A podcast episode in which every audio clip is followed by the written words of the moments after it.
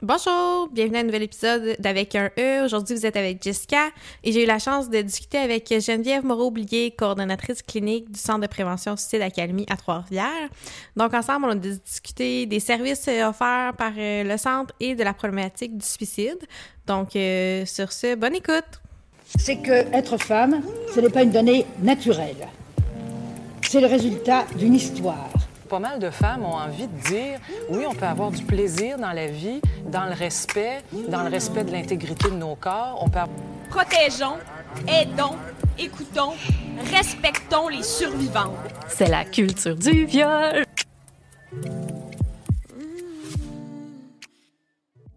Bienvenue Geneviève. Bien, merci. Bienvenue officiellement. Euh, merci d'être là. Il euh, faut savoir, là, euh, nous, c'est en fait, c'est comme la saison 2, dans le fond. Là, on a fait une première saison à l'automne, on a parti ça euh, à l'automne dernier. Puis quand on s'est assis et qu'on a fait le brainstorm, là, j'ai dit, ben, on invite Geneviève. Ah. sais Parce qu'on aime ça, recevoir des femmes dans la région. sais on fait des podcasts, mettons, à distance avec des femmes de Montréal d'ailleurs, mais c'est le fun quand même d'avoir des femmes de la région, puis des femmes qui travaillent dans le milieu, puis de eux leur, leur, mettre de la place, puis leur laisser, leur laisser un petit peu de, place pour s'exprimer. Fait que j'ai dit Geneviève, CPS, suicide, je pense que ce serait vraiment ce serait vraiment hot comme épisode. Fait que merci d'être là. Ben merci de m'avoir invité. Je me sens euh, très choyée et enchantée d'être ici aujourd'hui. oui, puis là, on va le dire, là, on se connaît. Oui. on se connaît parce qu'on a travaillé ensemble euh, il y a quelques années. Quand même brièvement, à peu près un an. Mm-hmm. Mais euh, c'est ça. Fait qu'il y a des petites questions que je vais te poser que je connais un peu les réponses, mais comme je te dis, ça fait fait quasiment cinq ans, là, fait que ça a beaucoup changé, je pense, avec la COVID puis euh, la situation. Effectivement, ça, ça a roulé depuis. tu vas pas me mettre à jour là-dessus. Oui, exactement. Fait que avant qu'on commence directement sur la problématique du suicide, j'aimerais savoir... Euh, t'es qui, Geneviève? Dis-nous ça, la grande question. la grande question philosophique. Je suis qui?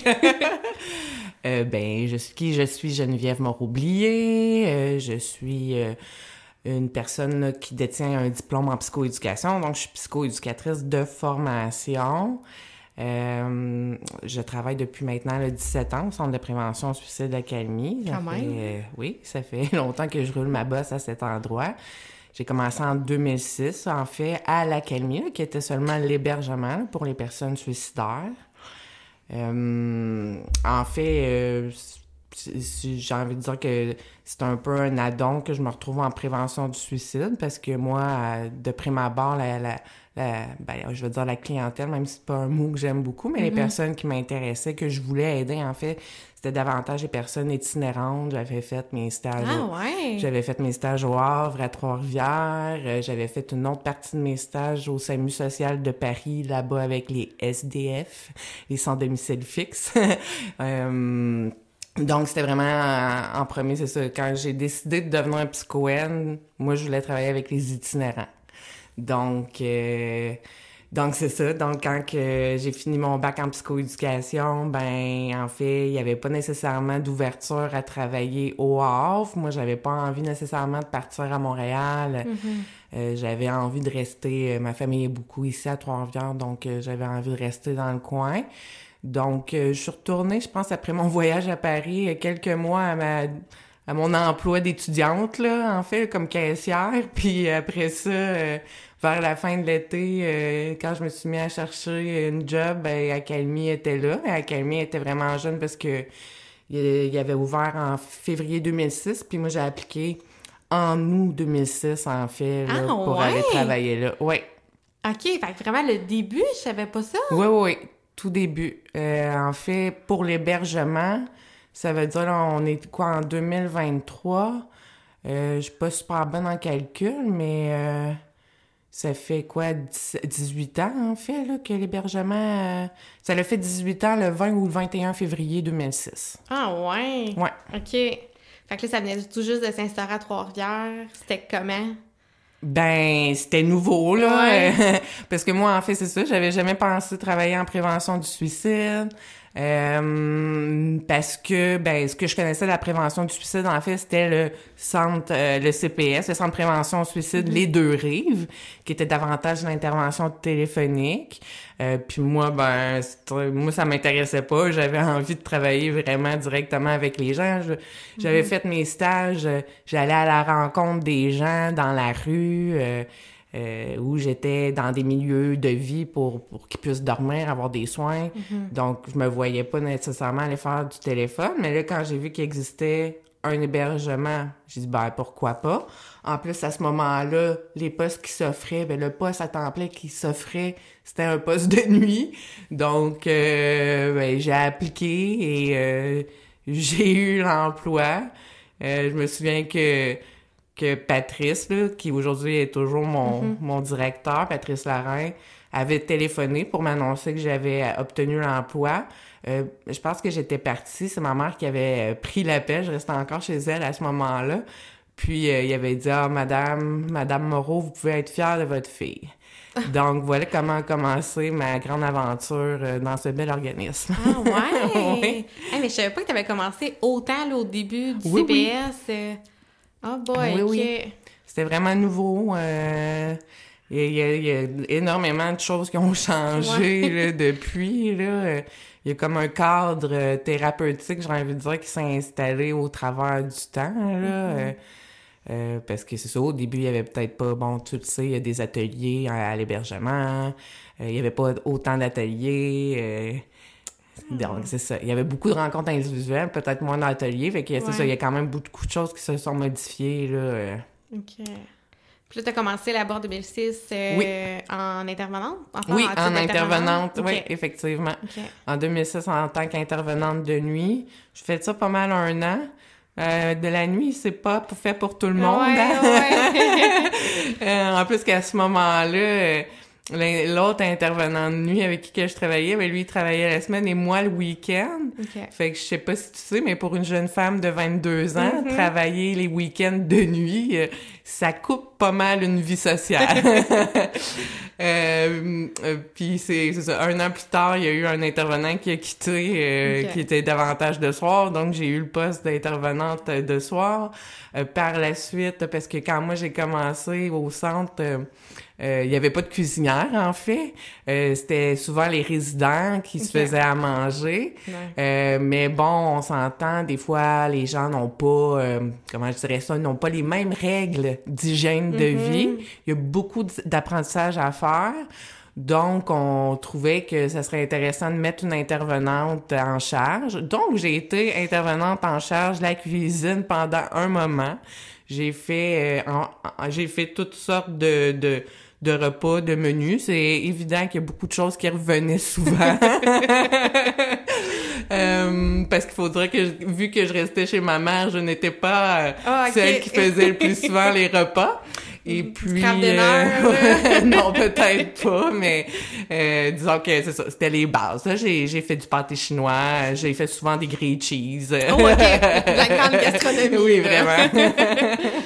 Euh, puis par la suite, quand mon patron a dit ouais, là, on, tu passes plus de temps dans la cuisine qu'en intervention, il trouvait que c'était un petit peu de perte de d'expertise.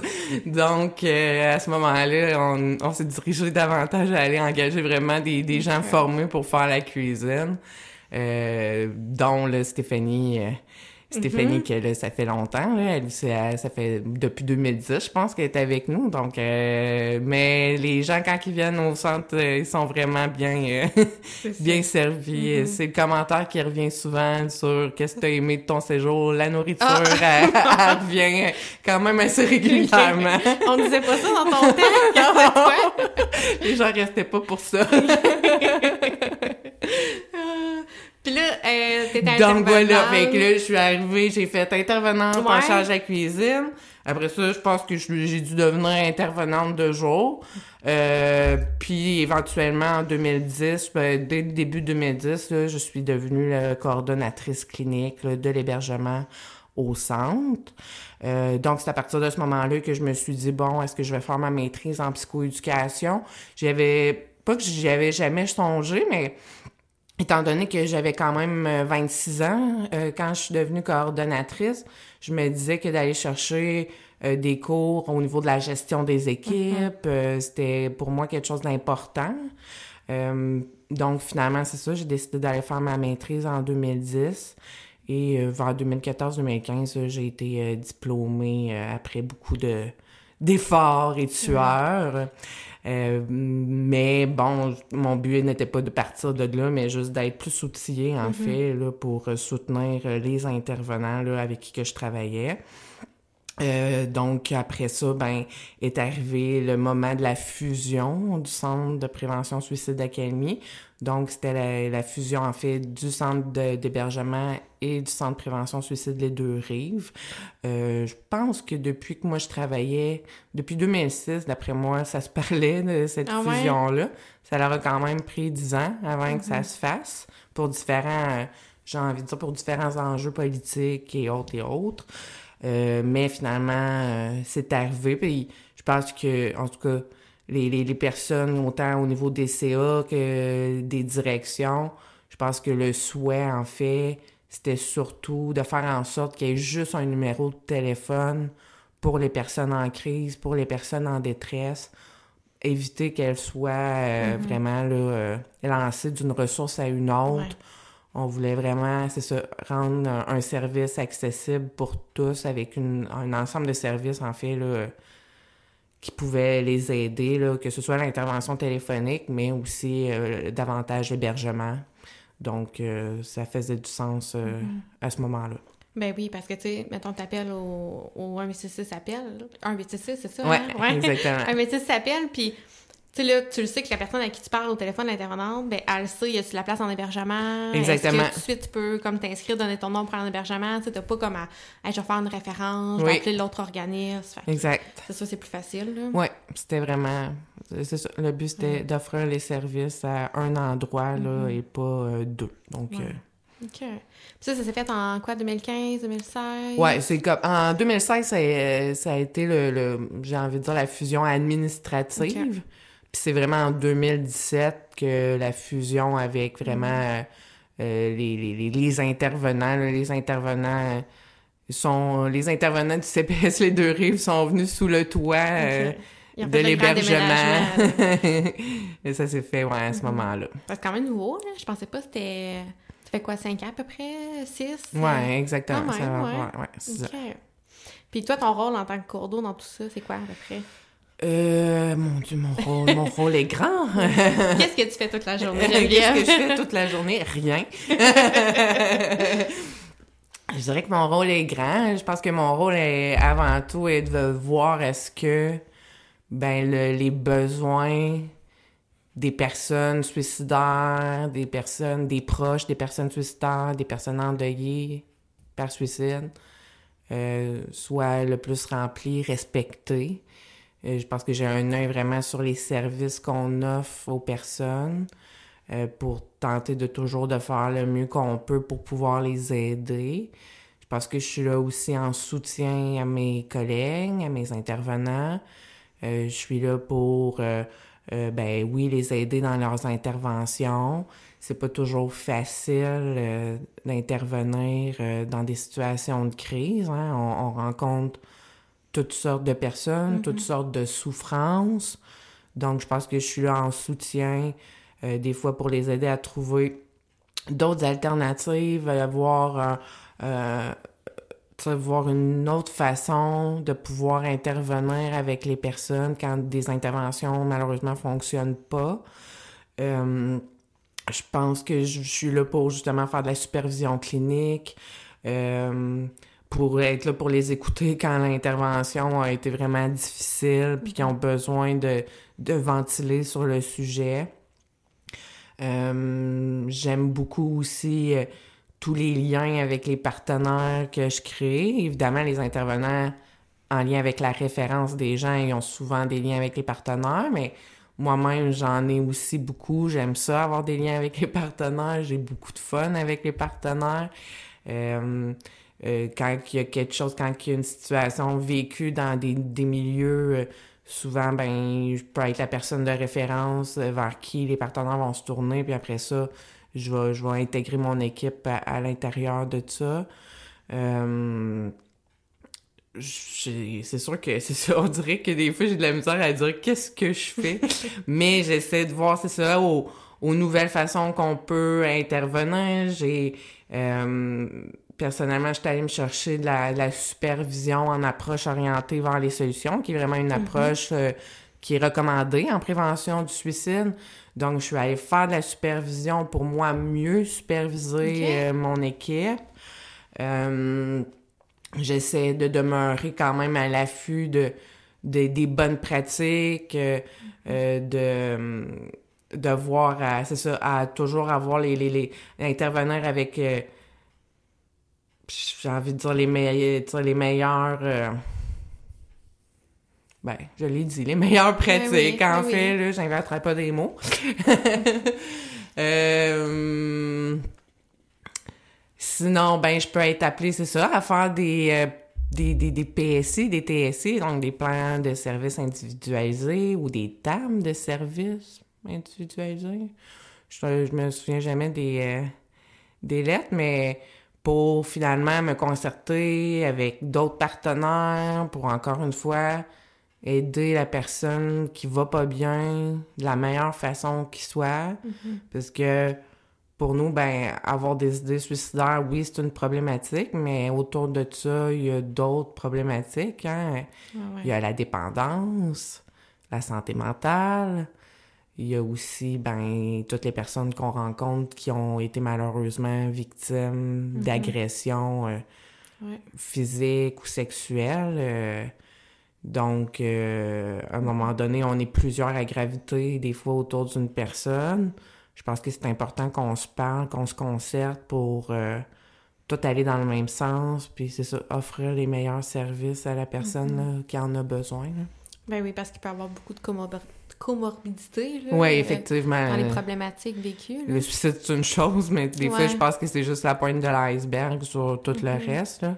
Parce qu'au final, hein, on n'arrive pas à, à penser à ça du jour au lendemain. Là. Il y a souvent euh, plusieurs euh, Ouais. stresseurs, plusieurs événements là, qui viennent contribuer à, à tout ça. Donc, euh, je pense que quand on travaille ensemble, souvent, on va m'interpeller parce que, ben, je suis une spécialiste, là. euh, Mhm, on peut le dire. on peut le le mot est dire. juste. je suis une spécialiste en prévention du suicide, mais en même temps, je suis pas un spécialiste de toutes les problématiques. Puis finalement, ben, maintenant, euh, puisque le temps passe, euh, je veux dire, on a toujours des nouvelles situations. je vais prendre l'exemple au niveau de la déficience intellectuelle puis du trouble du spectre de l'autisme. Euh, c'est pas nécessairement moi quelque chose que je voyais au début là, tu sais, de, de, de mon intervention à- au, au CPS. Là, on en voit davantage. euh, Mais moi, cette problématique-là, étant donné que, pas que j'avais pas d'intérêt, mais euh, euh, j'ai envie de dire que ben des gens me disent, moi, dans la vie, ah mon Dieu, Geneviève, je ferais pas ta job. Ouais. Moi, je ferais pas la job de certains intervenants non plus. Pour d'autres raisons, mais quand même. Donc, euh, donc voilà, euh, je suis spécialiste, oui, en prévention du suicide, mais je suis pas spécialiste de toutes les problématiques. Donc, pour moi, ça, c'est évident qu'il faut travailler ensemble selon nos expertises et euh, nos connaissances, là. OK.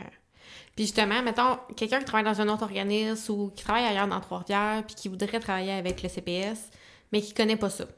Comment tu présenterais le CPS? Après, c'est quoi Geneviève? C'est qui Geneviève? C'est- C'est quoi le CPS? Euh, ben, c'est quoi le CPS? Je trouve tellement que... C'est ça, je prêchais pour ma paroisse, mais je trouve tellement que c'est un beau milieu. Euh, J'ai envie de dire que, clairement, au niveau de l'expérience, c'est quelque chose de vraiment riche.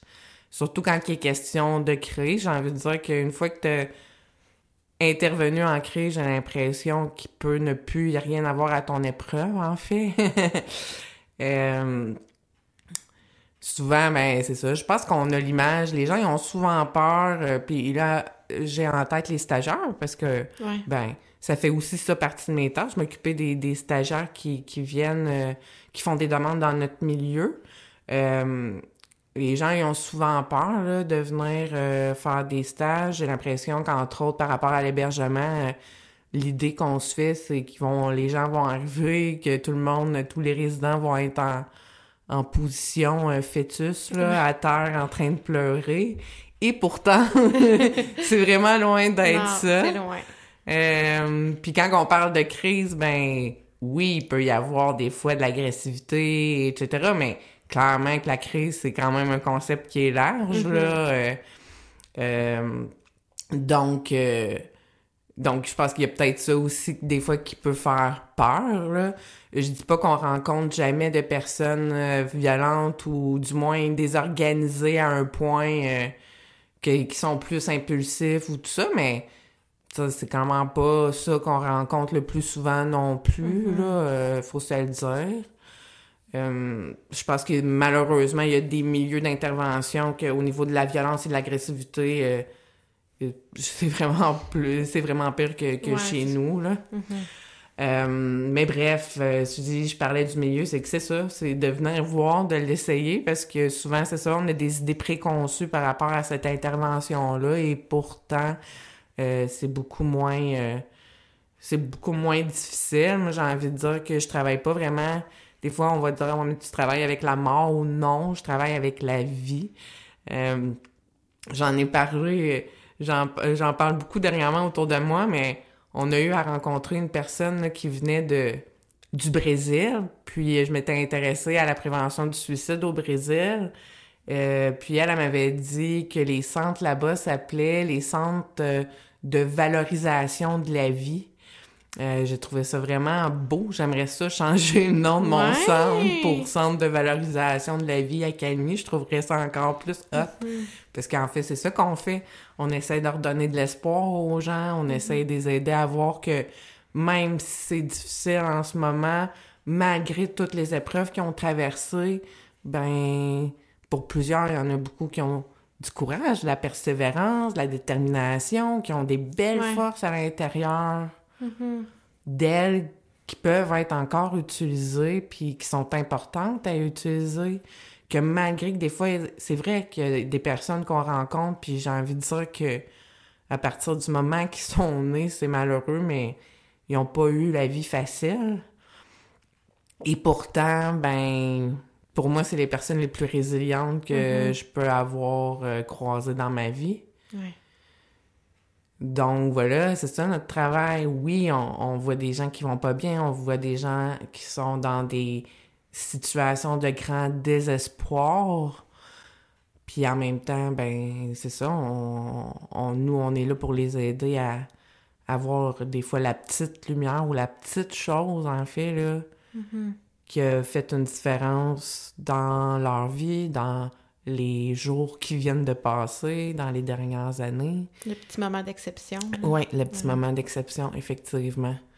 Euh, t'as- quand je pense à... C'est sûr que, on va se le dire, moi, je suis très hébergement, hein, j'ai commencé là, mais quand on voit les personnes arriver au jour 1 versus à- au jour 21, et c'est beau avoir cette euh, transformation-là. Il y en a vraiment qui arrivent puis qui font comme ah, c'est la dernière chance que je me donne en venant ici, puis ils repartent, puis finalement, c'était la chance de plus qu'ils se donnaient.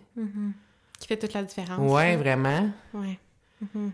Puis tu dis 21 jours, mais pour les gens qui savent pas un petit peu comment ça marche, euh, le CPS, c'est quoi les services exactement?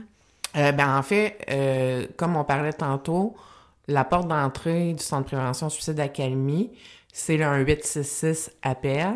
Donc, 1866-277-3553.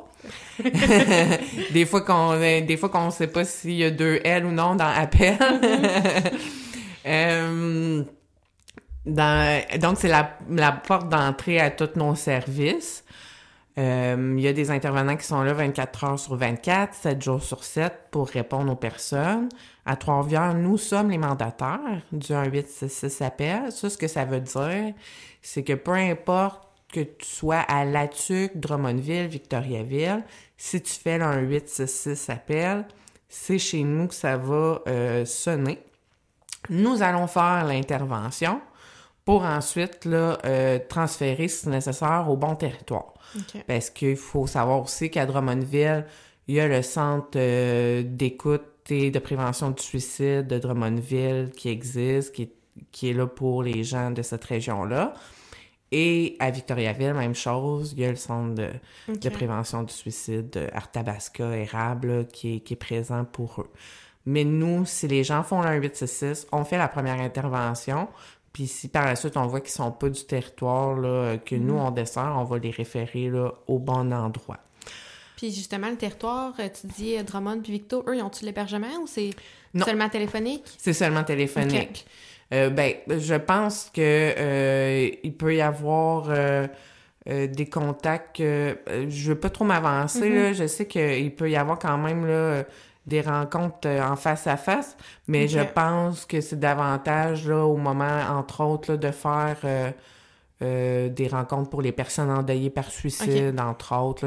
là. Chaque CPS a quand même leurs services qui leur euh, appartiennent. Donc, euh, quand on est de cette région-là, ben, ça vaut la peine là, de, de vérifier Ben oui. qu'est-ce qu'ils offrent. Mais non, l'hébergement, c'est vraiment propre À Trois-Rivières. à. Puis nous, on descend la Mauricie au complet. Euh, et euh, Bécancour-Nicolet et Yamaska là, fait partie de nos territoires qu'on qu'on dessert. Puis après ça, quand on arrive en soirée et, et la nuit, là, notre territoire au niveau du téléphone s'élargit. euh, parce que c'est ça, Drummondville et Victoriaville ne sont pas des centres 24-7. Ok. Euh, puis on, a- on, on donne aussi des services là, sur le territoire de la Nodière là, pendant la nuit là, euh, euh, pour pouvoir les aider. C'est un grand territoire. c'est un grand territoire. ouais. Donc, euh, c'est ça. Fait que la personne, elle va appeler. On va faire une première intervention. On intervient évidemment auprès des personnes suicidaires qui sont en crise. Euh, des fois, on va aussi intervenir auprès de personnes suicidaires qui sont pas nécessairement dans la crise, mais qui ont peur en prévention pour pas tomber en crise, qui vont nous appeler. Euh, on va intervenir aussi auprès des proches qui ont des inquiétudes pour des personnes autour euh, euh, d'elles qui, euh, qui sont suicidaires. Et on va aussi offrir là, de l'intervention téléphonique là, pour les personnes endeuillées par suicide, soit qui viennent tout juste de perdre quelqu'un, ou des fois, il y a des gens que ça fait quand même plusieurs années, mais à ce moment-ci, c'est l'anniversaire du décès ou l'anniversaire de la personne. C'est plus difficile, il y a plus d'émotions. Donc là, euh, aussi, on est là pour euh, intervenir euh, auprès d'elles. Après ça, au niveau de l'intervention auprès des personnes suicidaires, euh, il y a des personnes qui vont juste vouloir avoir euh, la possibilité de nous appeler et, euh, c'est quelque chose qui est respecté. Ensuite, au niveau téléphonique, on peut offrir des relances téléphoniques. Donc, euh, ça, c'est en fait là, euh, nous qui va appeler les personnes euh, suicidaires. J'ai envie de dire pour un court terme, là, euh, parce qu'au final, le but d'une relance téléphonique, c'est vraiment, j'ai envie de dire, un peu de briser la glace avec les personnes. Euh, des fois, c'est pas toujours facile, hein, parler au téléphone. De plus en plus, en plus, on dirait que plus que le temps passe, euh, et les textos, le clavardage, euh, des fois, c'est plus facile, c'est... Même moi, j'aime pas nécessairement répondre au téléphone, Oui, oui. donc... euh, mais des fois, ça brise la glace. Puis le but de la relance, c'est vraiment d'apprendre aux gens, à un moment donné, nous appeler, euh, en fait, puis de, de les amener à, si jamais ça va pas bien, appel. Donc, des fois, avoir déjà avec des contacts avec certains des intervenants, ça, ça l'aide à, à justement, éventuellement, là, appeler là, quand ça va être euh, plus difficile. Il y a un petit peu moins d'inconnus si jamais tu as le besoin d'appeler. Ouais, Mais que tu exactement. jamais parlé à personne. Exactement. je comprends que ça peut être euh, impressionnant. Exactement. Puis je sais aussi que des fois, ça fait peur, le téléphone, parce que pour diverses raisons, puis ça peut être dans notre centre comme ça peut être ailleurs, où on... Où on j'ai envie de dire, ouais, je, je vais me reprendre, où on a à appeler les secours parce qu'on considère que la personne est Ouais. en danger. Mais moi, je, je veux juste rassurer les gens que s'ils nous appellent, qui collaborent avec nous, qui sont à l'écoute de nos interventions ou qui nous aident à les aider Ouais. d'une certaine manière, parce que ouais. là, ça peut paraître gros pour une personne qui est en crise là, que je dis ça, mais en fait, nous, on n'est pas là pour appeler les secours. On est là pour diminuer la crise en offrant de l'écoute, en normalisant, en validant, mais oui, en, en essayant de chercher avec la personne les petites brides d'espoir qui existent encore Ouais. quand on arrive à, à vouloir signaler, j'ai envie de dire que, un, souvent, ben, ça va être avec la collaboration de la personne parce que la personne elle-même va vouloir euh, se rendre à l'hôpital pour sa- se protéger. Mais quand on arrive sinon à ce moment-là avec une personne qui est vraiment en crise puis qui ne reçoit pas les interventions, ben, on sait ça, on essaie vraiment de tout faire avant de se rendre à ce point-là. oui. Évidemment, des fois, pour différentes raisons, ça a peut-être été plus vite. Ou des fois, on a appelé dans un autre service, puis des autres services, des fois, sont pas toujours à l'aise avec la problématique du suicide. Donc, va avoir appelé les secours rapidement. Euh, puis c'était peut-être pas ça que la personne elle avait besoin.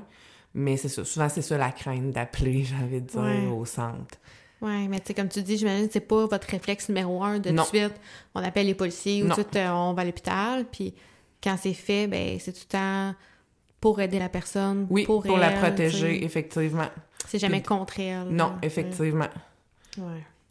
Euh, donc, c'est ça. Donc, mais c'est tout ça pour dire que la relance, c'est vraiment pour essayer là, de, de, de vraiment briser un peu le peut-être le barrage des fois qui se crée avec les services téléphoniques. Euh, ensuite de tout ça, ben, en fait, après ça, au téléphone, quand on fait de l'intervention téléphonique, si c'est pas avec nous qu'il y a des services, ben, on va s'assurer qu'il y ait des services ailleurs. Donc, en référant la personne aux bons organismes pour pouvoir recevoir de l'aide. Euh, puis autrement, ben, en fait, euh, euh, on peut, c'est ce qui est intéressant, c'est qu'on peut proposer aussi l'hébergement aux personnes euh, suicidaires. Donc, quand on parle pour l'hébergement, ben, c'est pour des personnes de 18 ans et plus euh, qui sont volontaires à venir en hébergement. Ce n'est pas la psychiatrie, ce n'est pas obligé. On a des personnes qui arrivent, ils restent 4 heures, ils se sentent pas bien, ils quittent, ils ont le droit. Il n'y a aucune obligation. Il n'y a aucune obligation. Nous, c'est sûr qu'on doit s'assurer de la sécurité, bien évidemment. Mais autrement, il n'y a pas d'obligation à rester avec nous. J'ai envie de dire que des fois, les gens, ils appellent, puis juste de savoir qu'on est là, puis qu'ils pourraient venir en hébergement, Ouais. c'est suffisant pour ces personnes-là de dire, ben, ça marche pas, je vais pouvoir y aller. Mhm. Ça Il y a quelque chose là. au cas Ouais. où, là. Des fois, il y a des personnes ça, qui viennent, mais étant donné, moi, je pense que quand on est dans, dans, dans les idées suicidaires, dans les signes dépressifs, là, bien évidemment, on se sent bien nulle part. fait que Ouais. c'est sûr que quand on arrive à- au centre, euh, ça se peut qu'on se sente pas plus bien à cet endroit-là. Mais il est intéressant parce que quand on rentre, tu l'as vu, euh, Jessica, c'est c'est une maison. Là, à l'extérieur, on n'a pas l'impression qu'elle est aussi grande. Oui. Quand on rentre, on a vraiment l'impression de rentrer chez soi. C'est chaleureux. Euh, ben, c'était anciennement une maison familiale, là, j'ai envie de dire. Donc, euh, euh, c'est vraiment, j'ai envie de dire qu'il y a un aspect euh, sécurisant là, de rentrer euh, au centre. là. C'est pas fret, là. Non, non, non, non, non. C'est pas... Je vais me permettre de dire, ça, ça, ça ressemble pas justement à un hôpital. Non, non, ou, exact. C'est vraiment, comme tu dis, chaleureux dans une maison, puis en plus, la bouffe est bonne. Oui, voilà. la bouffe est bonne, Ouais. c'est vraiment le plus important. Donc, c'est ça. Donc, les personnes, elles peuvent venir... Le, côté, le côté volontaire, finalement, je vais revenir à ça, est super important. C'est pour les hommes et pour les femmes. Euh, on a une capacité là, de 9 places. Euh, là, par contre, avec la pandémie, on avait diminué à 5 pendant quand même un bon moment. Là, on est remonté à 7. Euh, on n'est pas encore retourné à 9. Euh, mais en fait, j'ai envie de dire qu'il y y a comme la- l'aspect aussi euh, qu'on vit la crise de la main-d'œuvre hein, au centre. Il y a quand même un bon roulement d'intervenants. En plus, on a été longtemps à 5. Euh, je pense que ça aurait été difficile de passer de 5 à 9 en claquant des doigts.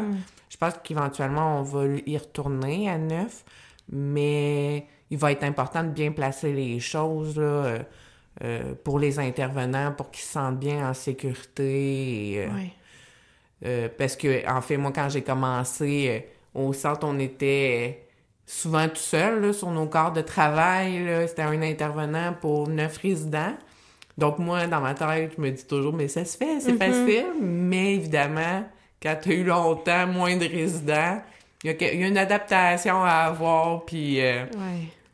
ça- et en fait, c'est que neuf personnes, ben, autant que ça peut aller super bien, puis autant que tout peut éclater en même temps. Donc, euh, c'est un peu ça l'enjeu. Puis quand t'es tout seul, ben, ça, ça se peut que ça soit quand même du sport, euh, faire de l'intervention. euh, comme on dit, un sort, rentre dans le bureau, l'autre sort. Non, ça peut être quand même très exigeant à certaines occasions. Euh, Ensuite de ça, ben, il faut en fait que les gens soient d'accord avec le code de vie. Euh, je pense qu'on a quand même un code de vie qui est assez, j'ai envie de dire, souple, ouvert. Euh, mais évidemment, comme tout milieu de vie, c'est important qu'il y ait des règles. Euh, puis nous, les règles sont vraiment basées sur le fait qu'on on veut avant tout travailler les saines habitudes de vie. C'est un élément important quand on va pas bien. Aller travailler la base, hein, la base de la pyramide de Maslow. Euh, sur euh, ben, le sommeil, l'alimentation. euh, donc, euh, c'est sûr qu'il y a des règles des fois par rapport à l'utilisation des cellulaires, euh, euh, par rapport au respect aussi entre Ben oui. les gens, euh, par rapport aussi à l'implication, parce que il y a des ateliers à tous les jours, du, ben, du lundi au vendredi, il y a des ateliers, il y a des points d'arrêt qu'on appelle, qui c'est aussi une petite forme d'atelier. Euh, il y a des tâches ménagères. C'est pas une maison de repos, en fait. Faut pas le voir comme ça, mais en même temps, c'est pas non plus un horaire chargé ou que t'as jamais le temps de faire une sieste. T'as le temps de faire une sieste.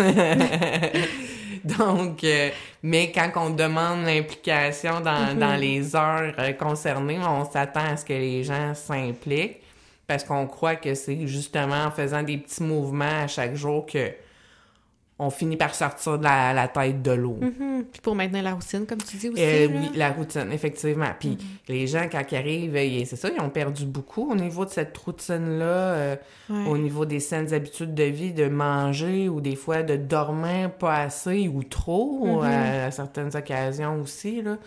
Euh, donc, c'est important de revoir tout ça parce que au final, la base va te donner l'énergie pour le reste aussi. Ben oui.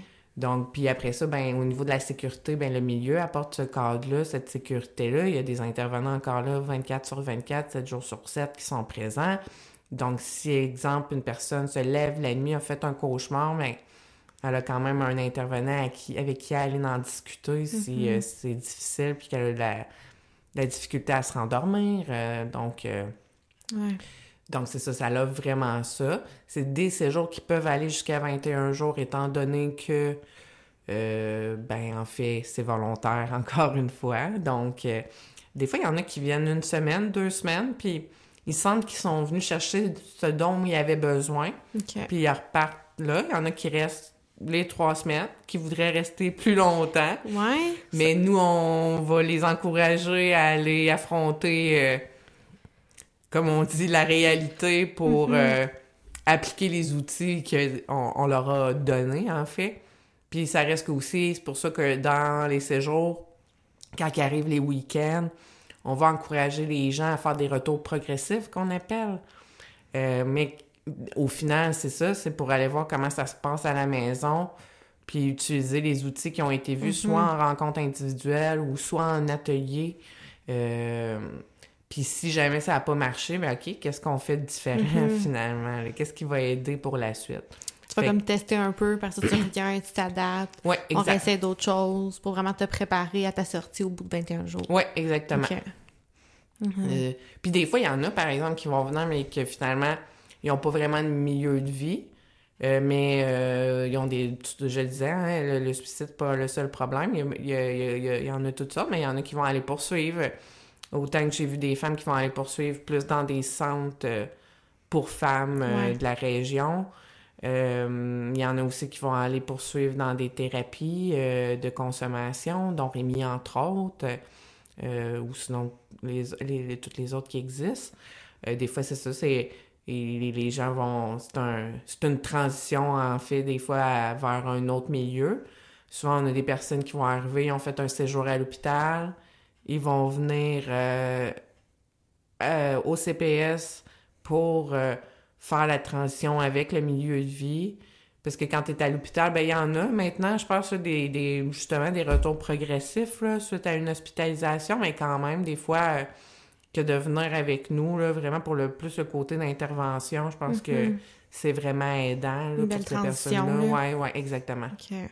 Puis ça l'arrive-tu? Parce que, tu sais, souvent, mettons, j'entends euh, Ah, ben, tu sais, mettons, j'ai un emploi, fait que je peux pas partir trois semaines, ou euh, je vais à l'école, ou, euh, ou tu sais, même j'ai des animaux, je peux pas les laisser trois semaines. Est-ce que les gens ont la possibilité de retourner? Euh, Est-ce que, mettons, quelqu'un pourrait travailler de 8 à 4, puis de retourner au CPS en soirée? Comment ça marche? Oui, ben moi je me dis que en fait, c'est sûr que quand une personne travaille, réellement je pense que ça peut être exigeant que de faire un séjour chez nous en plus de travailler. Ouais. En même temps, moi je me dis que quand la personne travaille, que d'une certaine façon ça la valorise ou du moins ça y amène une sécurité financière, Ouais. je me dis, je veux pas aller à l'encontre de ça. Faut juste qu'elle soit consciente que même si elle travaille, ben, elle aura des engagements à respecter, que ce soit au niveau des tâches ménagères ou euh, des fois au niveau des travaux, euh, peut-être plus de manière individuelle, si jamais elle peut pas participer aux ateliers, mais sur les travaux qu'elle va devoir faire en lien avec son, son, son hébergement, son suivi avec nous. Ben, Je pense qu'il faut qu'elle soit consciente de ça. Euh, des fois, il y en a qui viennent, qui travaillent en même temps, puis ça, ça se passe vraiment super bien. Il y en a aussi qui vont encore à l'école. Euh. On en voit euh, qui vont à leur cours.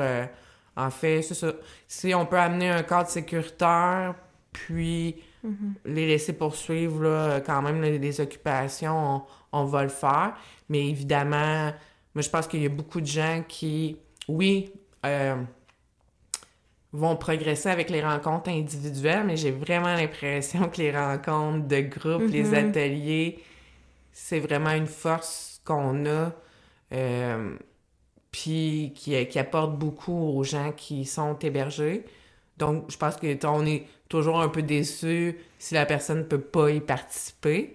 Mais on a vu des situations que la personne, je me souviens euh, d'un monsieur que il y avait vraiment une belle relation avec son employeur, puis son, euh, son employeur il autorisait à finalement rentrer après l'atelier au travail pour faire ses journées. Donc, euh, euh, c'est quand même assez surprenant, mais pas c'est pas surprenant, mais réellement, moi, je suis euh, toujours contente de voir à quel point il y a des employeurs très euh, empathiques et ouverts à ce que leurs employés reçoivent de l'aide, puis euh, euh, des fois, ouais, je suis vraiment, je peux être même étonnée, des fois, tellement il y en a, mais tant mieux. ben oui, tant mieux. Puis surtout, tant mieux si la personne est à l'aise d'en parler avec son employeur aussi. oui, sais, pour avoir exact, ben ces oui, accommodations-là. exact, oui. Mais euh, je me souviens plus, je pense que c'était Brian Michara, qui est un chercheur là, euh, ici au, au Québec, au, au centre euh, de crise, euh, qui s'appelle Crise, en fait, là, le centre de recherche et d'intervention. euh, bref, sur le suicide et euh, je suis plus très bonne dans les lettres, encore une fois, mais euh, Brian Michara, il a fait des recherches, il fait beaucoup de recherches en prévention du suicide. Il me semble que c'est lui qui avait fait des recherches sur les personnes qui demandent de l'aide, en fait, puis le niveau de satisfaction ou, ou comment ils se sont sentis accueillis, écoutés, Ouais. etc. Puis les employeurs est- surpassaient finalement des, les psychologues, je crois. Ah ouais?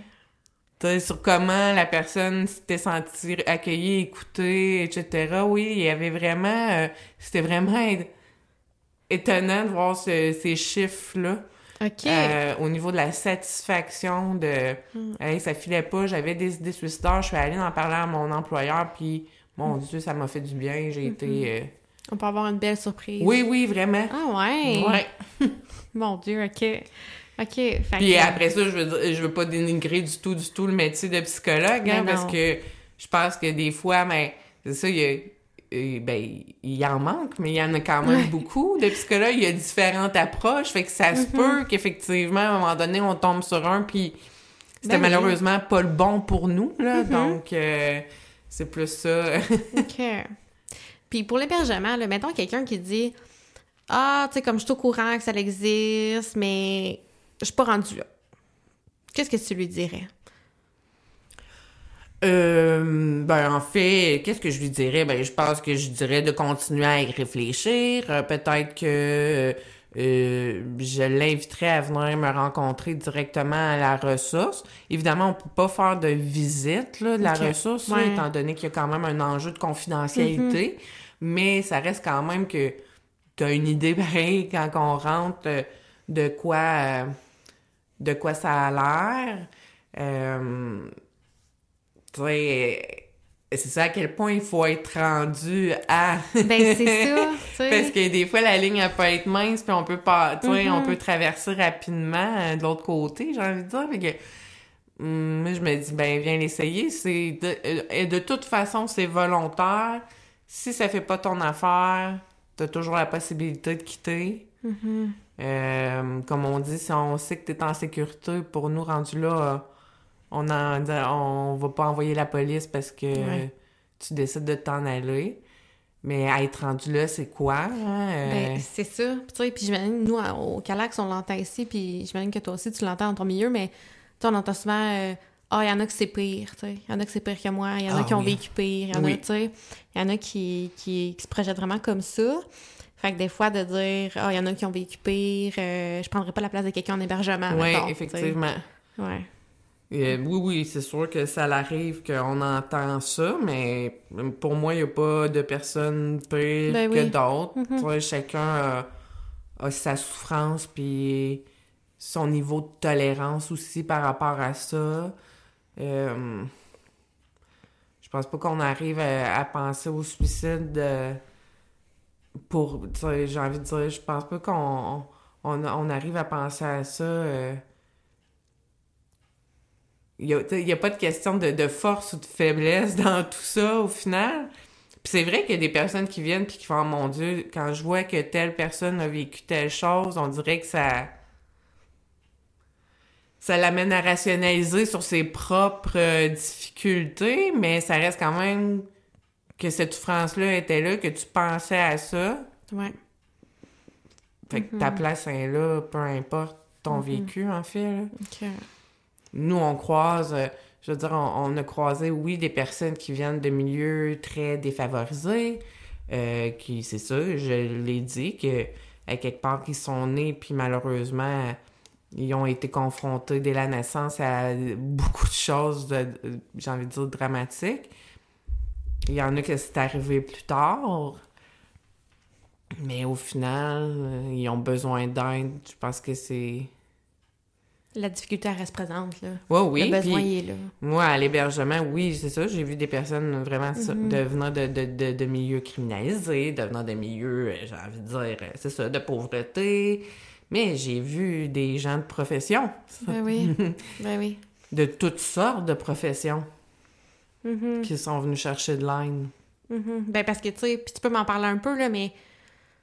Tu sais, il n'y a, pas de portrait type du suicide, là, tu sais, ou, ou des gens qui sont concernés par les idéations suicidaires. Fait que, tu sais, effectivement, il doit en avoir de toutes les sortes, de toutes les professions, là. Ben, en fait, c'est qu'il existe des recherches, entre autres de Monique Séguin, qui a fait des trajectoires de vie.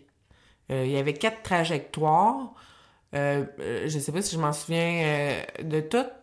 Il y a évi- évidemment les gens qui, comme je dis, sont nés dans les difficultés, Ouais. dans, la, dans la négligence, etc. Euh, dès, dès- ça, dès le début de leur vie. Il y en a que le début de la vie, ça a été quand même correct, mais un peu plus tard dans l'enfance ou l'adolescence est apparu. Mais il y a d'autres trajectoires que finalement, ben, entre autres, si on pense aux hommes de 40 ans euh, qui vivaient une rupture, euh, mais qui au final ont, ont jamais eu énormément de difficultés dans la vie, sans dire que c'était tout facile, ont jamais eu, mais quand est arrivée la grosse difficulté pour eux, malheureusement à ce moment-là, ils se sont enlevés la vie. OK. Euh, il y a des gens qui, surprenamment, ça arrive vraiment beaucoup plus tard. Euh, fait que oui, il y en a des trajectoires. Oui, euh, euh, je pense que les recherches le démontrent que les gens qui ont peut-être moins des fois d'éducation ou que c'est ceux qui sont venus de milieux beaucoup plus pauvres, on va avoir plus tendance à penser au suicide. Si je pense à- aux, euh, aux jeunes, ben, quand je dis jeunes, je parle de moins de 18 ans, ben oui, il y a- des recherches qui demandent entre autres que ceux qui ont été davantage dans les centres de jeunesse Ouais. ont plus de chances euh, de penser au suicide euh, et de se suicider. Euh, mais en même temps, le suicide, à mon avis, peut quand même toucher tout le Mhm. monde Ben parce que j'en vois dans le milieu, que ce soit infirmière, euh, médecin, avocat, des intervenants. Ben oui. Tout simplement des intervenants. Euh, je- ça, j'en ai vu vraiment de, de toutes sortes de, de milieux. Puis est-ce que tu sais les chiffres, euh, mettons Québec, Canada, c'est- quoi l'ampleur du suicide? Hmm. Là, j'avoue que c'est pas, j'en fais pas un secret là, mais là dernièrement, moi j'ai été comme en, en, en arrêt de travail pour prendre soin de moi. Euh, donc, quand est arrivée la, la, la semaine de prévention du suicide, là, il y a des nouvelles données qui sont sorties et j'avoue que euh, vu que je, je reviens tout juste de mon arrêt, euh, j'ai pas pris le temps de regarder ces chiffres. Euh, mais je sais que ça n'a pas changé vraiment au Québec. On parle de trois suicides par jour au Québec. Ah ouais, hein? Ouais. Puis je pense qu'on parle de plus ou moins 80 tentatives de suicide par jour au Québec. 80? Ouais. Les- OK. C'est... Je m'attendais pas à ce chiffre-là, quand même. Ouais. Mais en même temps, de ce que j'ai pu comprendre, parce que là, en fait, il y a toujours un, un délai quand les statistiques sortent, hein, pour différentes raisons, dont le fait que ça prend du temps avant d'avoir les rapports des coronaires. Mais il me semble qu'on est vraiment à un taux très bas. Je pense que c'est pour le 2020 que les données sont sorties. Et il me semble que c'est dans les plus bas qu'on a eu là, depuis plusieurs années. Mais là, je, je parle vraiment, étant donné que j'ai pas le chiffre dans ma tête, Ouais, ouais. là, je, euh, Ouais. je fais attention. Mais de- depuis que moi j'ai commencé à travailler au centre de prévention au suicide, on voit une diminution. Parce que c'est en 99 qu'on a vraiment atteint un taux de suicide là, très élevé. En 99, on avait pour l'année 1620 suicides. C'est beaucoup. 1620 Ouais. suicides. Puis là, dans les dernières années, on était dans les 1100. OK. Donc, quand même, euh, on- ça, c'est ça, il y a eu quand même une belle diminution. Mm-hmm. Par contre, il faut que ça continue aussi. Mais au début de la... euh, euh, pour 2020, je pense que ça a diminué. C'est à savoir si ça va demeurer ainsi là, à travers les années. Mais je pense que les organismes, que ce soit directement en, préve- en prévention du suicide, mais avec toutes les problématiques, je pense que les gens sont, les intervenants sont conscientisés, puis de plus en plus sont formés aussi pour intervenir. Donc, je pense qu'il y a quand même beaucoup de choses qui se mettent en place là, pour faire en sorte que ben, il y ait quand même une offre de service qui est accessible, parce que souvent j'entends, il n'y a pas de service, il n'y a pas de service. Certes qu'il y a des services qui sont plus difficiles à avoir que d'autres, mais quand il est question de prévention du suicide, avec la ligne 1866 appelle entre autres partout au Québec, euh, avec le 811 aussi, euh, le 811 option 2, qui font pas juste la prévention du suicide, qui font toutes sortes d'interventions. Ouais. Mais il y a quand même des choses qui sont accessibles là, pour les personnes en détresse. Donc, euh, je pense qu'il faut aussi, quand on continue à travailler pour la prévention, euh, autant de faire des sensibilisations, mais là, euh, le gouvernement a, euh, je pense que c'est en mai dernier, sorti la stratégie na- nationale en prévention du suicide, qui fait aussi des recommandations pour améliorer finalement la prévention, puis encore continuer à diminuer le, taux de suicide. Je pense qu'il faut, c'est ça, si on se concentre sur les moyens qu'on peut prendre pour le faire, ben c'est important de le faire en fait. Là. Puis tu veux-tu nous parler, tu as dit dans le fond qu'on peut être formé en tant qu'intervenant, mais Oui. il y a aussi euh, Sentinelle?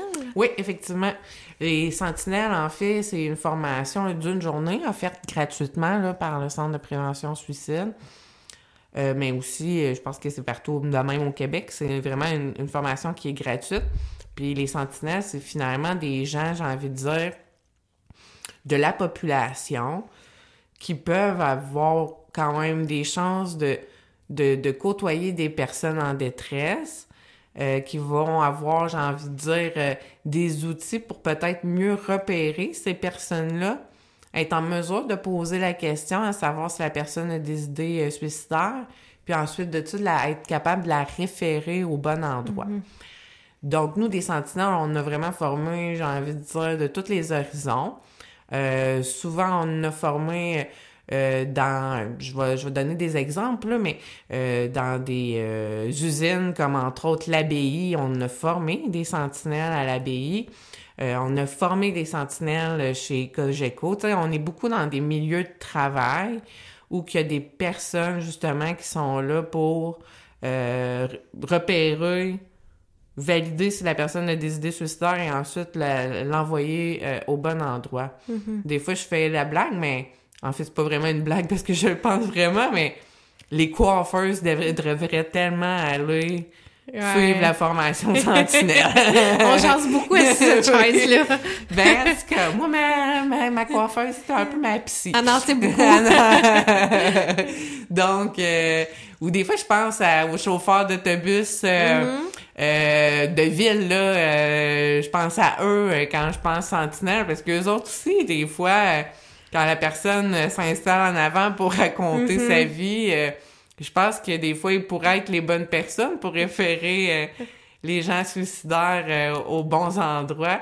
Donc, euh, c'est ça, la formation sentinelle, ça, ça nous apprend, on, on va parler entre autres des météréalités aussi, euh, on va essayer de faire un peu des fois les préjugés qu'on a, qui sont complètement normaux par rapport au suicide, mais c'est vraiment, c'est ça. Euh, parce a, j'ai envie de dire que oui, il y a un enjeu pour le commun des mortels, madame, monsieur, madame, tout le monde a posé la question à savoir si la personne a-tu des idées suicidaires, hein? Ouais. c'est pas facile. Mais j'ai envie de dire que ce n'est pas facile pour les intervenants non plus. Moi qui forme euh, euh, davantage ça, les, les, les professionnels euh, du réseau de la santé, des services sociaux, je me rends compte que c'est ça, il y en a beaucoup qui vivent le malaise de, euh, de poser cette question-là. Souvent, c'est par peur d'être trop direct, de briser le lien. euh, mais pourtant, demander à quelqu'un si elle a des idées suicidaires, ça devrait être euh, aussi facile que de demander si elle fait de la température, en fait. Et on veut voir comment le mental va, là. ben Donc, oui. si la personne a vit des difficultés en ce moment, qu'on voit que, euh, ben, je sais pas, elle vit un deuil ou à une perte d'emploi, une rupture, on devrait prendre tous l'habitude de, de demander à l'autre est-ce que ça t'amène des idées suicidaires? Est-ce que tu penses au suicide en ce moment? Puis j'ai envie de dire que même moi, autant que ça fait 17 ans que je travaille là-dedans, que quand il y a des gens qui appellent ou qui viennent au centre, j'ai aucun, aucun, aucun problème. Quand c'est une personne proche de moi, Ouais. j'ai plus de difficultés à poser la question. Mais est-ce que c'est parce que je suis mal à l'aise avec le mot? Je pense pas. Je pense que c'est clair que j'ai peur d'avoir... C'est ça, c'est quoi la réponse que La je vais réponse, recevoir? hein, ouais. Puis clairement que pour un proche, ben, tu sais, intervenant, c'est pas... Ben, j'interviens pas de toute façon. On conseille on, pas. on s'arrête, là, mais je veux pas intervenir, mais je vais... Mm-hmm. C'est ça. Ben oui. Je veux pas, en fait, parce que j'ai pas envie que mes, mes proches pensent à ça. parce que je sais c'est quoi, en fait, la souffrance reliée à ça, mais c'est ça. Ce serait difficile d'entendre la réponse, là. Ça serait effectivement euh, difficile, Ben oui. ah, mais en même temps, ça m'est déjà arrivé par le passé d'avoir un- une personne très proche de moi qui m'a appelé suite à une, tentata- une tentative, pardon. Puis, euh, ben, je me suis rapidement sentie dépassée, Mm-hmm. mais j'ai euh, rapidement eu le réflexe d'appeler dans mon organisme et euh, j'ai eu facilement de l'aide Mm-hmm. d'un de mes beaux collègues pour pouvoir intervenir avec la personne. Donc, Ouais. euh, Puis il y a aussi la fameuse formulation euh, des idées noires. hmm. Hein, As-tu des idées noires? Euh, Qu'est-ce que t'en penses? toi, qu'est-ce que t'en penses? Ah, moi, je me souviens que Geneviève m'a formée. Elle m'a dit de pas dire ça. Ben, effectivement, les idées noires, en fait, c'est que le concept des idées noires est vraiment trop large. Ben, il il y a des personnes qui vont commencer par ça parce que ça les rend plus à l'aise. Puis j'ai envie de dire, si ça te rend à l'aise, fais-le. Mais si la personne te répond que oui, elle a des idées noires, assure-toi que ce qu'elle va dire, c'est vraiment des idées suicidaires. Ouais. Parce que au final, avoir des idées noires, ça peut être très, très large. Puis des fois, une personne va nous dire oui, j'ai des idées noires, mais ça veut pas dire pour autant qu'elle a des idées suicidaires. Avoir des idées noires, ça peut être juste d'être, euh, plus négatif, ruminer davantage des choses. euh, euh, mais ça veut pas dire nécessairement euh, que, que la personne pense au suicide. Mais moi, ce que je dis, c'est que c'est ça. Si parler d'idées noires en premier te rend plus à l'aise parce que tu trouves que c'est trop direct, ben c'est correct. Mais si après ça, la personne dit oui, euh, faudrait aller voir plus loin. Puis même si elle dit non, c'est ça. C'est quand même un guess de dire... euh, de s'arrêter là. Je pense qu'il faudrait aller voir quand même plus loin. Mhm. Au moins être sûr qu'on comprend la même chose par Ouais, qu'on a la même signification, là. Exactement. Puis des fois, euh, c'est juste de dire, regarde, là, euh, ce que tu vis en ce moment, c'est pas facile. Fait que j'aimerais ça savoir, est-ce que euh, tout ça, ça t'amène à penser au suicide ou ça t'a déjà amené à penser au suicide? Des fois que de faire le lien avec ce que la personne nous partage, ça met la table. Puis c'est pas parce qu'on dit ça que ça veut dire qu'elle est obligée d'en avoir, là, tu sais. Non.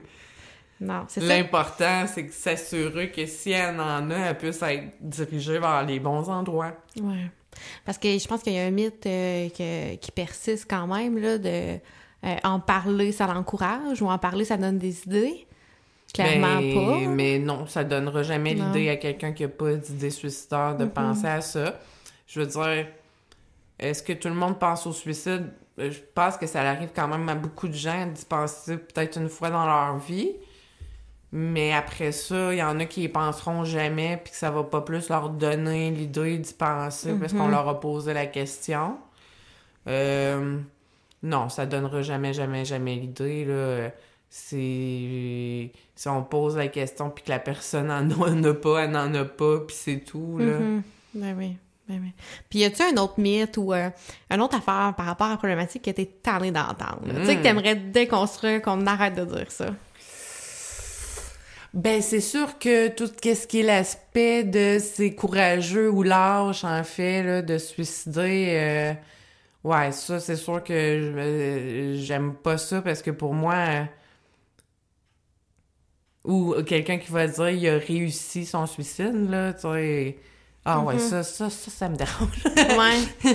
Parce que moi, je vois pas qu'il y, a y pas de réussite à ça. se suicider, là. Euh, malheureusement, non. Euh, je- la réussite, je la vois quand, justement, la personne... elle- elle, elle- retrouve l'espoir. Elle retrouve euh, l'espoir. ben oui. c'est ça. Elle, arrive à s'en sortir. euh, C'est là que je vois de la réussite. Malheureusement, c'est ça. On, on parle souvent, c'est ça, euh, d'une personne qui euh, réussit son suicide. C'est ça, ça, ce mot-là, on va davantage parler d'un suicide qui est complété, en fait, euh, ou non complété.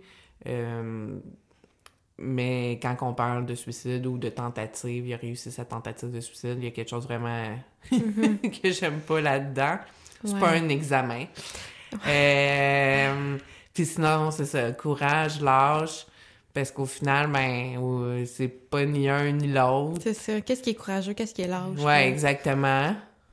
C'est pas ni un ni l'autre, parce que au final, le suicide, c'est vraiment quelque chose qui est fait pour arrêter de souffrir, là. euh. Mm-hmm.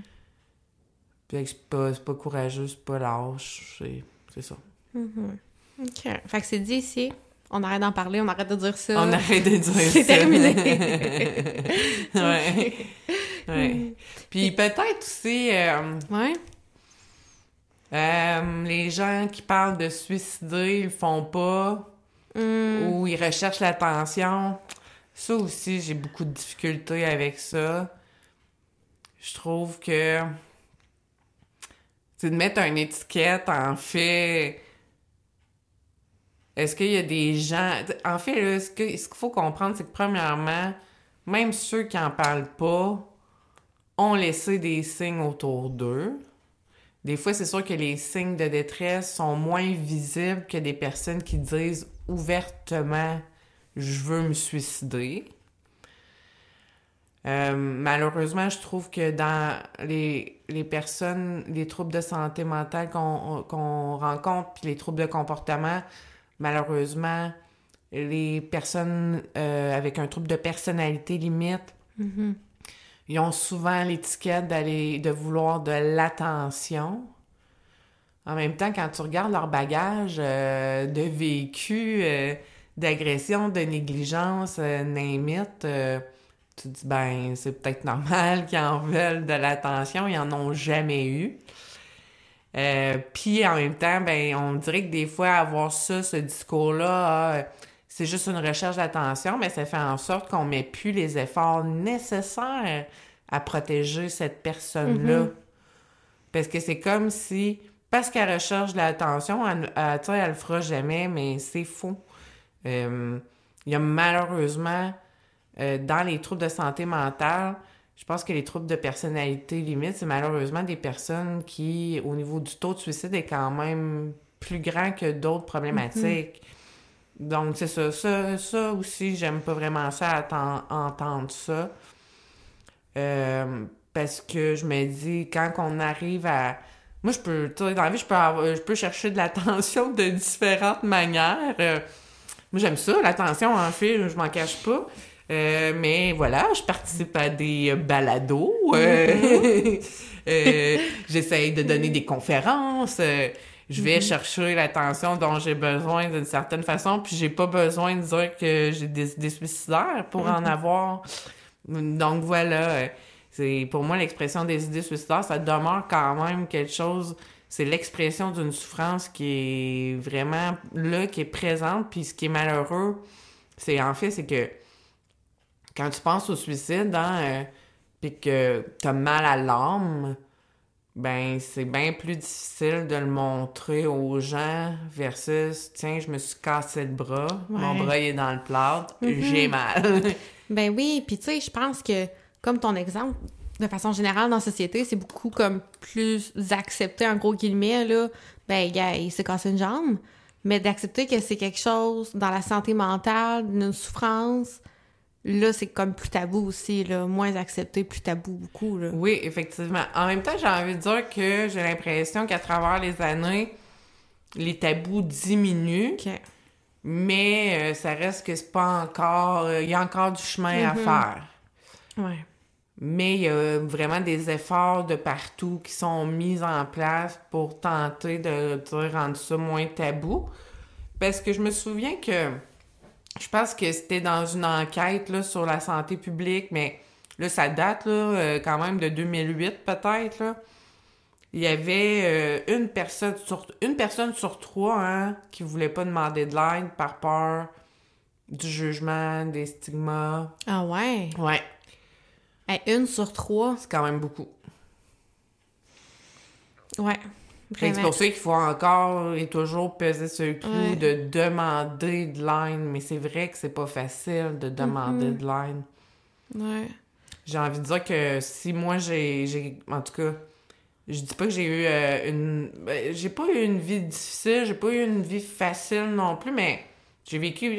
J'ai vécu toutes sortes de choses. euh, mais s'il y a une chose que pour lesquelles, malgré que les événements difficiles que j'ai vécus, que je suis contente, c'est que ma mère, elle m'a envoyé rapidement chercher de l'aide quand j'étais enfant. Donc pour moi, c'est vraiment facile. C'est fait, c'est plus facile, je pense, des fois, d'aller chercher de l'aide psychologique que si j'ai mal à quelque part Ah ouais? physiquement, de dire bon, là, c'est le temps d'aller consulter? Ouais. Fait que pour moi, c'est facile de demander de l'aide euh, au niveau du psychologique. J'ai envie de dire que c'est ça. Évidemment, il n'y a pas assez de professionnels pour pouvoir. Puis à un moment donné, on n'enverra pas les enfants non plus euh, se trouver des problèmes pour rien, mais quand même, je sais pas si un jour on pourrait trouver un moyen que dès justement l'enfance, euh, Ouais. les jeunes puissent, euh, c'est ça, à développer cette facilité-là d'aller en chercher quand c'est nécessaire, parce que, en tout cas, pour moi, ça a été payant en tant qu'adulte de dire, ben, voilà, là, je vais pas bien, voici ce que je fais, puis... euh, Mhm. Pour toi, c'est un réflexe. normalisé, exactement. Ben oui, exactement. Puis je suis pas gênée d'en parler. euh, Mhm. euh, je parle ouvertement que je vois un psy. euh, tu sais. Tantôt, je parle de mon arrêt de travail, mais voilà, j'ai été arrêtée parce que euh, je me sentais mentalement épuisée. J'ai, j'ai pas de gêne à parler de Mhm. ça. euh, j'en parle ouvertement parce qu'au final, ben, je me rends compte que plus que j'en parle, plus qu'autour de moi, j'entends Ah, Moi aussi, euh, Ouais, ça m'est arrivé. Ou, euh. Les gens se rendent compte qu'ils sont pas tout seuls à vivre des choses pareilles. Là. non, exactement. Mhm. Quand j'ai euh, développé davantage des- de l'anxiété, euh, encore une fois, autour de moi, j'en ai parlé, puis j'ai été surprise de voir combien de mes proches, des gens aussi de ma famille, que je m'attendais pas à ça, qui me disent Ah, ben, moi aussi, Ouais. je fais face à ça. Fait que, moi, c'est ça, ça m'a toujours. euh, on dirait que parler puis dire, ben voilà, je vis ça, ben je me rends compte que finalement, il y en a bien plus qu'on pense qui vivent la même chose. là. Ben oui. Ben oui, puis tu sais, quand tu dis une sur trois aussi, ça me fait penser que à quel point c'est important que la réponse que tu as quand tu tournes vers quelqu'un pour te confier, c'est important que cette réponse-là soit adéquate, tu sais. Oui, Comme tu disais tantôt avec les sentinelles, comme ici au Calax, tu sais, le dévoilement après une agression sexuelle, c'est hyper important la réaction que la personne va avoir, tu sais. Puis j'imagine que c'est la même chose dans la prévention du suicide aussi, là. Fait Oui, oui. des bonnes attitudes pour bien recevoir ces confidences-là, c'est Oui. important, là. oui, oui, C'est une effectivement. grosse différence. là. Oui, tout à fait. Oui, de pas, des fois, j'ai envie de dire, euh, dans, des fois de pas, c'est ça. Ah, mais des fois, on, on se donne beaucoup. j'ai envie de dire qu'on se donne. euh, Je sais pas, euh, c'est des trop gros objectifs, là. On essaie de rendre ça plus compliqué que ça l'est. Mais des fois, juste d'être là, d'écouter, de euh, valider, normaliser. C'est pas facile ce que la personne vit en ce moment. Des fois, c'est juste ça que Ouais. quelqu'un a de besoin. Des fois, je pense que c'est juste le malaise qu'on peut vivre qui va nous amener à dire des choses qui, des fois, sont pas super utiles. Des fois, je fais, j'en parle souvent quand je donne des conférences. Éviter les phrases toutes faites. Euh, quand quelqu'un, exemple, euh, vit une rupture, hein, euh, tu l'as sûrement déjà entendu. Un de perdu, dix Ben de oui. retrouvé. Ben, Ça a toujours aidé quelqu'un, oui, cette oui, ça l'a phrase-là. toujours aidé. non, mais je sais qu'il y a des gens que se dire des phrases de même à eux autres mêmes, ça leur fait du bien, puis c'est correct, là. Mais des fois que de la recevoir, là... euh, parce que des fois, ça peut donner juste l'impression que ce qu'on vit, c'est banalisé. Même si c'est pas ça, là, l'intention de la personne. Ouais. Mais moi, je fais toujours la blague. Je les attends toujours, les 10. fait que c'est ça. c'est fait dans des bonnes intentions, mais des fois, c'est pas soulageant de se faire dire ça, versus de se faire dire « je te crois, j'entends Ouais. que c'est pas facile en ce moment. C'est difficile ce que tu vis. Euh, c'est ça. Puis tu sais, je sais que par de mon expérience, je sais que quand on rentre au CPS en tant qu'intervenante, t'es formé, t'es bien accompagné. Oui, ben oui.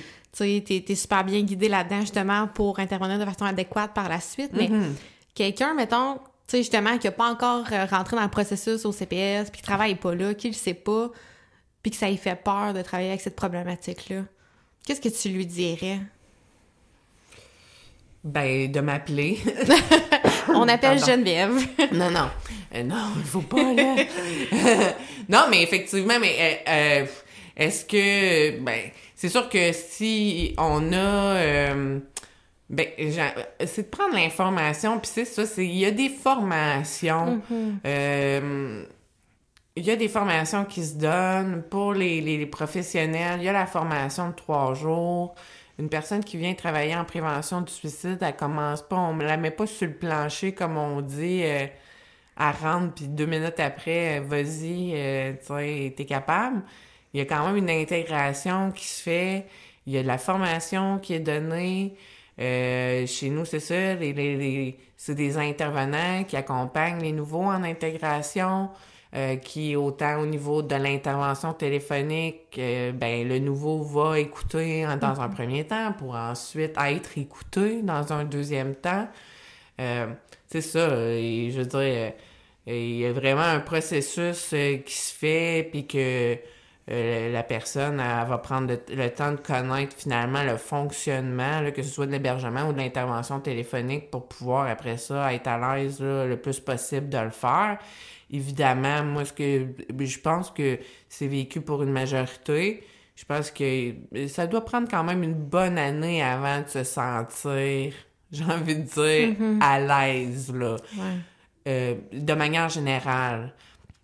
Parce que les situations, évidemment, sont jamais pareilles. On travaille vraiment avec des personnes euh, différentes, uniques. euh, donc, euh, une intervention qui marche avec un ne fonctionnera pas nécessairement Non, avec ouais. un autre. Euh, donc, c'est ça, je pense qu'il faut être patient, puis il faut se laisser du temps, puis il faut s'accueillir là-dedans avec bienveillance. Euh, je pense pas que quand j'ai fait ma première année en 2006, je me sentais aussi solide que là, je me sens, mais j'ai quand même 17 ans. Puis après ça, ben, il faut pas arriver à se comparer avec moi parce que, ou même avec les plus vieux. Euh, je le vois, entre autres, avec des intervenants que ça fait quand même longtemps qu'ils sont là, puis que les gens se comparent avec eux, mais ils ont 11 ans, 12 ans, 13 ans de- Ouais. d'expérience. Et c'est ça, il faut se laisser le temps aussi. C'est moi, c'est au final, c'est dans les apprentissages, là. euh, puis c'est quand on ose aussi des choses que euh, au final, on voit si ça fonctionne ou si ça fonctionne pas, là. Et évidemment, ça peut être stressant parce que, ben, je, tu sais, on a le risque que, malheureusement, la personne, Ouais. elle décède. Je dis pas que ça l'arrive euh, jamais, mais plus souvent autre- qu'autrement, je veux dire, les personnes sont en vie. Oui, oui. Puis quand il arrive un suicide, ça n'a pas rapport avec l'intervention. Des fois, ça va au-delà de ça. Il y a tellement de facteurs qui jouent à ce qu'une personne s'enlève la vie. Euh, c'est ça. Puis c'est toujours plusieurs raisons qui amènent une personne là. Fait que... Mais c'est sûr que malheureusement, ça fait partie de la réalité que on est à peu près certain de rencontrer à un moment donné dans notre carrière, de perdre un, euh, un usager par suicide. Puis selon justement, euh, est-ce que moi j'ai été son intervenant, euh, quelle relation j'avais avec cette personne-là, Ouais. ça peut être vécu là, de manière euh, plus difficile à, à certains égards, mais ça reste que perdre un usager par suicide, ça peut arriver à tous les intervenants, Mhm. tous les professionnels de la du réseau de la santé, pas juste en prévention du suicide. Là. Ouais, ben oui. Puis comment que l'organisme peut soutenir un intervenant qui rencontre des difficultés comme ça après la perte d'un usager? Ben en fait, au centre, on a quand même un PAE là, qui est présent, là, euh, qui est offert. Après ça, ben évidemment que ce soit moi euh, ou mes autres collègues là, euh, dans que, que ce soit même mon directeur, j'ai envie de dire, euh, ou les coordonnatrices qui sont présentes, on est là pour accueillir, entendre, puis moi je sais que quand c'est arrivé, euh, j'ai offert des rencontres là. euh, pour voir l'évolution, pour normaliser aussi des choses à travers de tout ça. Euh, je pense que, en tout cas, moi, je pense qu'une des forces du Centre de prévention au suicide, c'est vraiment son équipe. J'ai toujours cru qu'on était une belle équipe. Oui, on a nos hauts et nos bas. Oui, on s'entend pas toujours, mais ça reste que je crois qu'on se soutient beaucoup puis qu'on est beaucoup solidaires les uns aux autres. Donc ça, je pense que c'est vraiment aidant des fois pour une personne qui malheureusement vit euh, son premier euh, Ouais. décès. Là, ouais. OK. C'est une belle équipe, faut le dire. c'est pour ça non plus qu'il faut pas se gêner à appeler. Tu sais, moi, à chaque fois que je fais une référence au CPS, je le dis. C'est des amours au bout du fil. C'est vraiment des personnes qui vont prendre le temps de vous écouter puis de vous aider dans, dans ce que vous allez lui dire, dans le fond. Là. Oui, parce que encore une fois, ben, moi je le répète, moi mon premier souci en tant que coordonnatrice, c'est les services qu'on donne aux gens. Ouais. Fait que certainement que je vois à ce qu'on donne des bons services. Du mieux qu'on peut, puis euh, dans l'accueil, dans la bienveillance, dans le non-jugement. Ouais. Puis en terminant, ça fait quand même un, un moment qu'on discute, là. C'est quoi ton souhait que tu aimerais par rapport à la problématique ou, ou par rapport à ton organisme? Quelque chose que tu aimerais qui se développe ou... euh, Ben, euh, j'ai j'ai envie de dire que c'est sûr qu'un des premiers souhaits, c'est au niveau euh, ben, de l'amélioration, oui, des conditions de travail, mais je pense que ça, s'est quand même amélioré beaucoup depuis les dernières années. Mais c'est aussi, c'est ça, euh, comment je dirais ça? Malheureusement, on fait, ça, on fait face à une crise à main-d'œuvre là, qui nous affecte. Donc, évidemment, je pense que le souhait par rapport à mon organisation, c'est qu'on arrive à un certain niveau de stabilité. Euh, que ce soit pour l'équipe en soi, mais aussi pour les gens qui, euh, reçoivent de nos services. Euh, par rapport à la prévention du suicide, moi, je pense que mon souhait, puis ça fait longtemps que c'est ça, c'est vraiment de continuer à, ce que le tabou diminue, puis aussi à faire en sorte que les gens aient de plus en plus de facilité à poser la question, puis ne pas avoir de gêne à le faire. Euh, parce que juste ce petit mouvement-là personnel qu'on peut faire à ce sujet-là, je pense que ça peut aider quand même beaucoup de personnes. Euh, le choix des, des, des termes, hein, parler de suicide sauve des vies, euh, oser parler, euh, ben, c'est vrai, il faut oser en parler, il faut oser poser la question. Puis on va le voir, là, si... moi, je me souviens que on avait vu une personne, je pense que c'était en formation, qui est arrivée puis qui disait ah, euh, je vis une rupture, et que là, on a fait OK, fait qu'on a fait est-ce que ça t'amène des idées suicidaires? Ouais. Puis elle est partie à rire, elle a dit Oh non, je me sens tellement libérée. Bon, Ah, ben parfait, c'est ça. La réponse sera pas toujours oui, elle ne sera pas toujours non, mais elle sera pas non plus toujours oui. Donc, vaut mieux la poser, puis après ça, se dire que Ouais. euh, c'est correct ou sinon ben référer puis si après ça on a eu un oui puis qu'on sait plus trop quoi faire mais le centre de prévention au suicide est là pour vous aider, vous soutenir puis prendre la relève aux besoins là, pour euh, davantage évaluer la personne là, ou vous donner les outils nécessaires pour aller plus loin si vous le voulez mais euh, vraiment on n'est pas tout seul après d'avoir posé la question. Moi, je l'ai dit, avec des proches, je me suis sentie mal à l'aise. Ben, j'ai passé le relais à mon équipe, puis euh, j'ai été très heureuse des résultats, là. Donc, euh, oui. OK. Ben merci Geneviève d'être venue. Merci d'avoir pris du temps puis d'avoir euh, jasé avec moi. Puis euh, un 866 appel. C'est le Exactement. numéro à retenir. 1-866-277-3553. c'est vraiment important. Euh, c'est le numéro euh, à rejoindre euh, de jour et de nuit. De jour et de nuit. Ben merci beaucoup. Ben, merci à toi.